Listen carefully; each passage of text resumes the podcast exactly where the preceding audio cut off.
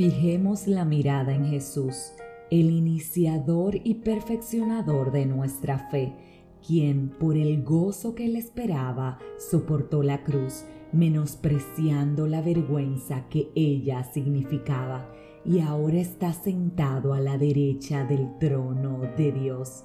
Esto dice la palabra en Hebreos 12:2 y hoy vengo a recordarte que no fuiste diseñado para vivir en un sufrimiento constante, en una amargura diaria, en un estrés perpetuo. Fuiste diseñado por Dios para vivir plenamente en Él para sentir no solamente su paz, sino también su gozo.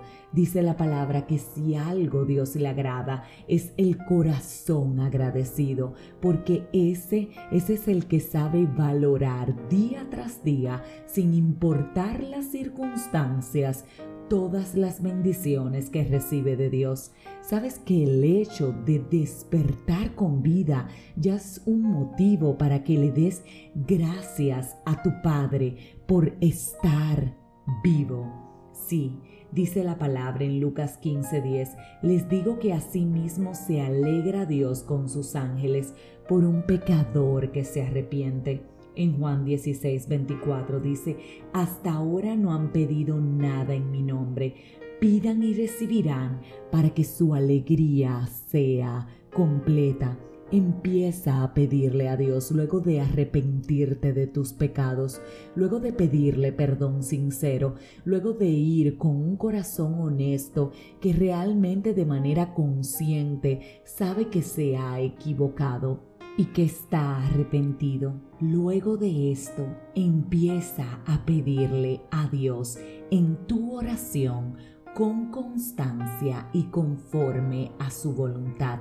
Empieza a pedirle los anhelos que tienes en tu corazón. Empieza a decirle qué es lo que realmente sueñas y empieza a pedirle orientación para saber si eso que estás añorando en tu corazón es conforme a su voluntad. Cuando tengas la certeza de que así es, no te canses de orar y sabes algo, disfruta en el proceso, gózate en la espera, porque en su tiempo va a llegar. No tienes por qué desesperarte en lo que tu promesa se cumple. Empieza a disfrutar el trayecto de este tiempo de espera, como te decía. Empieza a alabar a tu Padre, a bendecirlo, a glorificarlo y a decirle no sé cómo lo vas a hacer, pero sé que lo vas a hacer, porque tú me has dado una palabra yo me aferro a ella. Tú me has dado una promesa y yo confío en que tú la vas a cumplir. Empieza no solamente a orar por eso, sino también a enfocarte en todas las bendiciones que Él te está dando.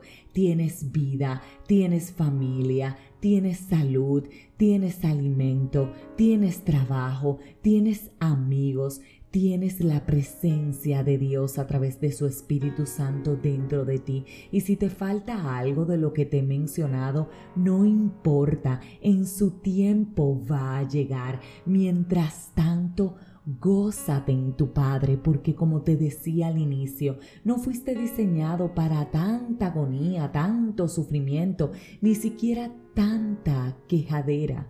Deja de quejarte y empieza a dar gracias, aún por lo que no ha llegado. Demuéstrale a Dios tu fe. Dile, mira mi fe, mira el gozo que siento en esta espera. Obsérvame porque yo sé que tú lo vas a cumplir. Obsérvame porque mientras tanto espero con alegría Espero con expectativa. No hay nada que me hayas dicho que yo no haya recibido. Y esto, repito, no va a ser la excepción. Por eso, Padre, me alegro. Me alegro dándote gracias. Me alegro porque en la prueba has perfeccionado mi carácter y me has permitido entender que en tu tiempo las cosas van a acontecer. Aquí estoy pero sobre todas las cosas, gozoso y agradecido.